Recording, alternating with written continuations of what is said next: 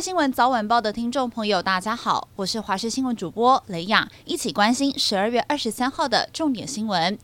台中检警接获情资，发现台中一家网络媒体的一名林姓记者接受中共福建省委员会的指示，和自称民调专家的苏姓男子合作，声称抽样北中南地区各三百人的总统大选民调，但实际上都没有做电访跟面访，制作了八次的假民调，包含像是侯康佩百分之三十三点二二，超车赖萧配百分之三十二。检察官认为已经影响民众对选情的判断，并且认定。林姓记者和苏姓男子是涉嫌违反了反渗透法跟选罢法，法院也裁定林姓记者收押禁见。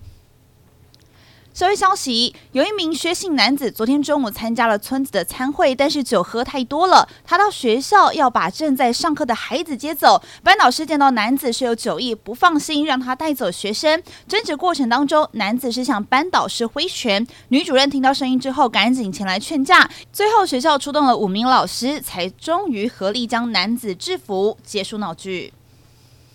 二十三号清晨，桃园机场第二航下行李输送发生了大塞车的事件，有的人已经在飞机上了，但是行李却还卡住。原来是行李处理系统的电力发生了异常，切换电源重新供电之后，部分设备需要重新的开机，花费将近三个小时才恢复运作，造成十一个航班延迟三十分钟以上，将近有三千名的旅客受到影响。而机场公司也回应，深表歉意，将会检讨事件，还有积极查明原因。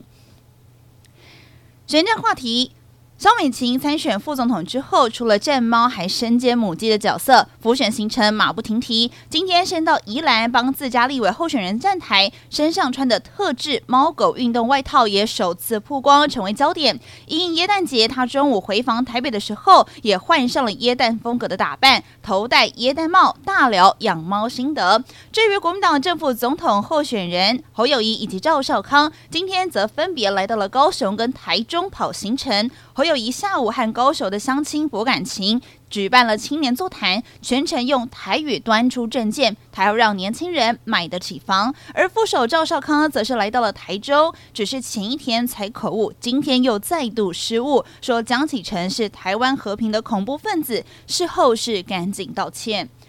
而民众党副总统候选人吴欣盈昨天在政见发表会上，大多都是照稿念，也有两轮提早讲完。相对于蓝绿副手激烈的交锋，他被认为是一个人的武林。不过，民众党母鸡柯文哲则认为吴欣盈是正经的说明政见，表现很沉稳。而柯文哲昨天也派人刨除了农地停车场的地面，却挖出了钢筋、砖头这些杂物。不过，柯文哲也回应了，在二零零八年买地的时候就已经铺成混凝土了，所以里头有什么东西真的不知道，那是以前人做的。